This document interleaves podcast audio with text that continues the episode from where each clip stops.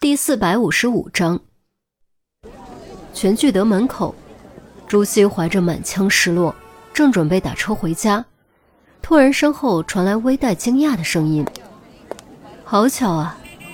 虽然对方没有说名字，但朱熹总觉得是在对自己说话，于是他停下脚步，转头看去，正好迎上了一双深蓝色的眼眸，对方竟然是个外国人。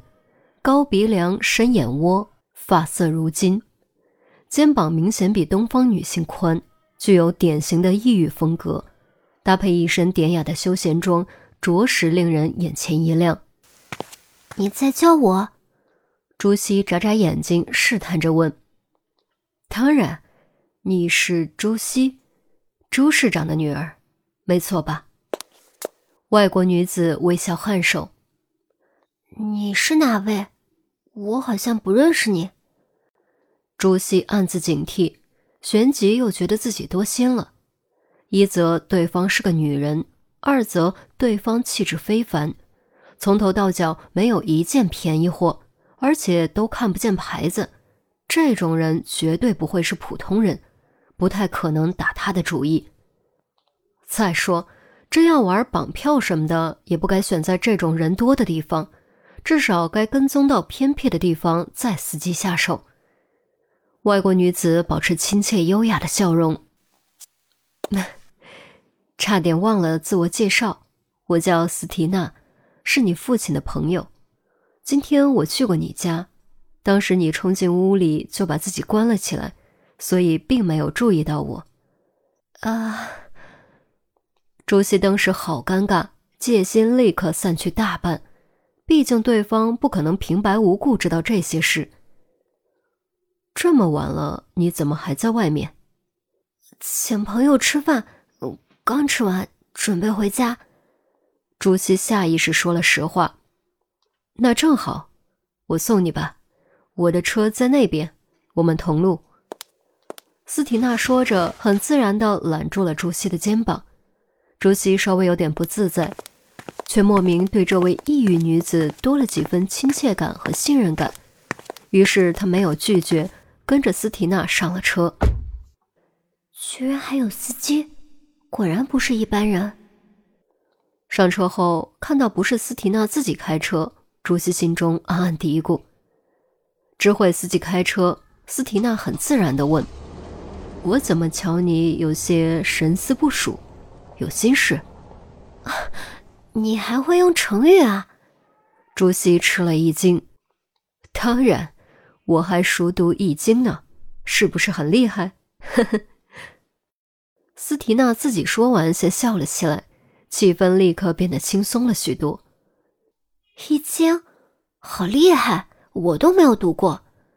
朱熹一副又惊又佩的样子，同时还有几分不好意思，自己身为国人，却没怎么读过古代经典。斯提娜这样一个外国人，居然能熟读。其实也没什么，就是喜欢古文化而已。好了，不说我了，说你吧，有什么心事，介意说给我吗？也许我能帮你也说不定。斯提娜转移话题，朱熹靠在座位上，转头望向车窗外，仿佛又看到了钟离的身影。他叹了口气，悠悠地说。你帮不了我的。斯提娜嘴角微微扬起，得意之色转瞬即逝。那就让我猜猜，你有了喜欢的男生，却没办法对他表白，或者表白被拒绝了。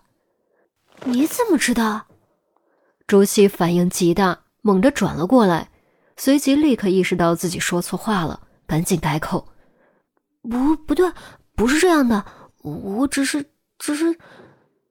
他直视了好几次，却怎么都找不到合适的借口，因为他很清楚，斯提娜说的就是事实。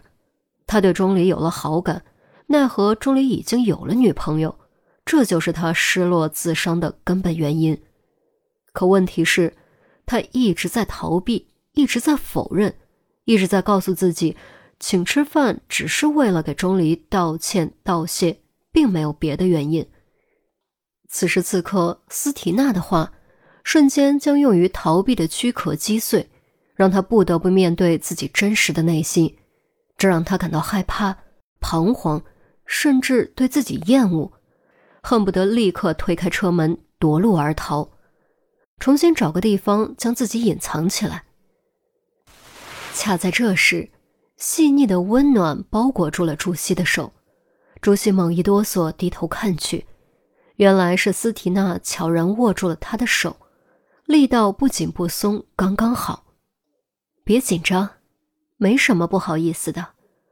我如你这般年纪的时候，也经历过同样的事，所以我理解你的心情。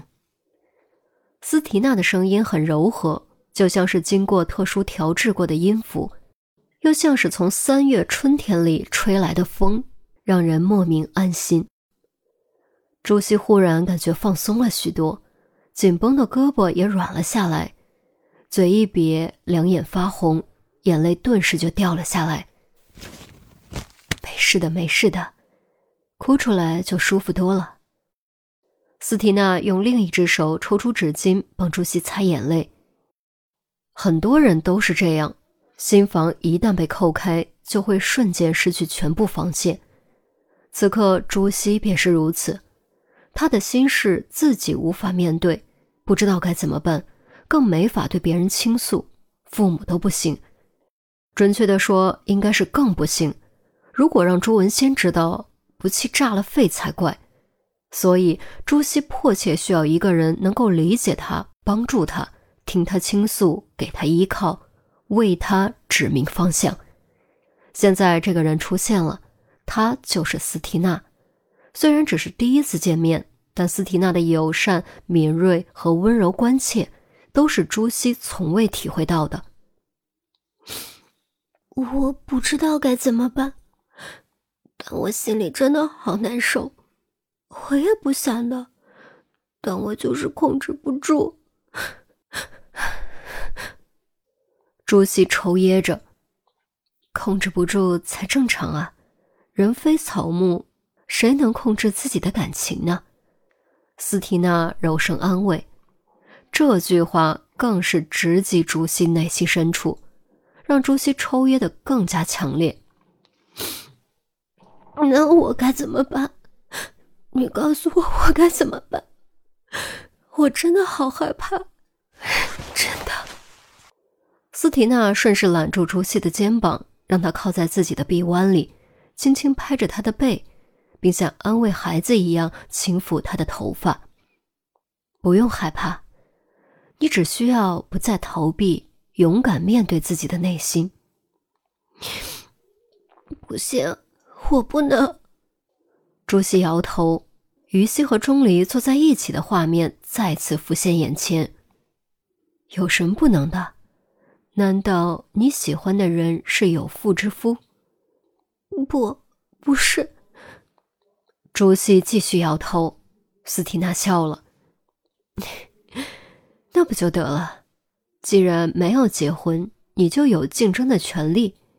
记住，爱情要靠自己争取，明白吗，傻孩子？最后这句“傻孩子”说的朱熹面红耳赤，低着头，可是可是了半天，却怎么都说不下去。他发觉斯提娜的话就好像有魔力。竟然让他动摇了，又或者在他内心深处本来就藏着这样的魔鬼，只是被道德约束住了而已。斯提娜所做的只是解开锁链，将魔鬼释放出来了而已，没有再多聊。斯提娜只是搂着朱熹，默默地给他温暖和安慰。朱熹则低着头，陷入激烈的思想挣扎。不知过了多久，车停下。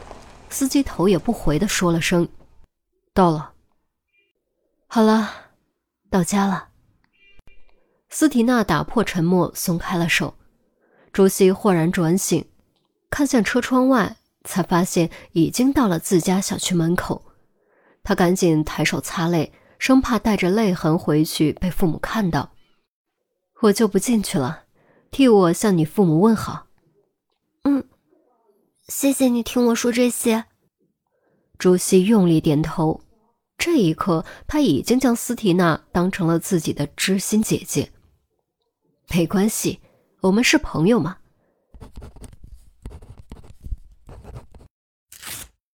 给，这是我的私人号码，有需要可以打给我。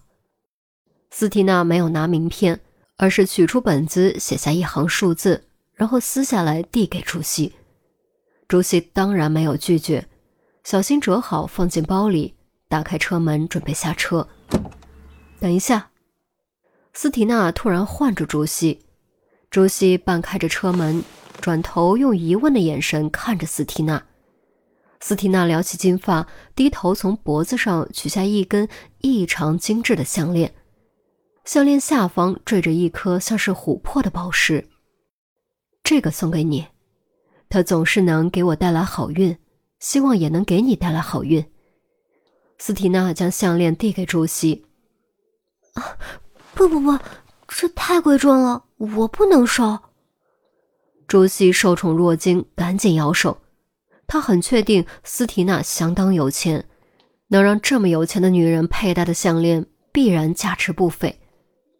不算贵重，收下吧，全当是朋友之间的礼物。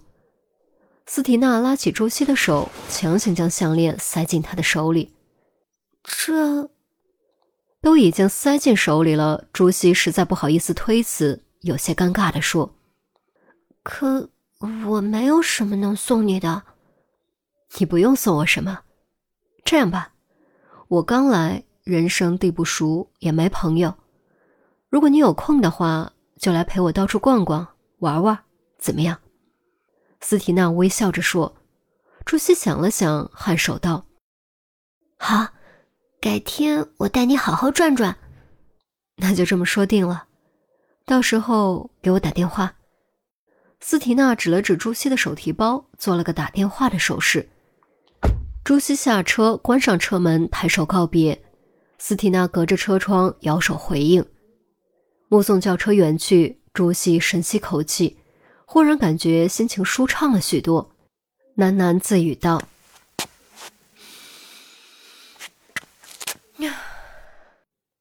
希望你能给我带来好运吧，谢谢你。说完，朱熹撩起头发，低下头，将项链戴在了脖子上，晃晃头发，仔细打量，越看越觉得喜欢。不过，他还是将其塞进了衣服里，轻轻拍了拍，才迈步朝家跑去。车里，斯提娜转脸换上了另一副笑容，得意、轻蔑、戏谑的笑容。随手从包里取出一个平板，打开点了几下，屏幕上赫然出现了一个定位信号，信号很强，而且在移动。傻子，真是个傻子！你一定会为我带来好运的，不是吗？斯蒂娜笑着，平板隐隐约约倒映出她的笑容。这一刻，她不再是带来光明的温柔天使。却像是从地狱中爬出的魔鬼。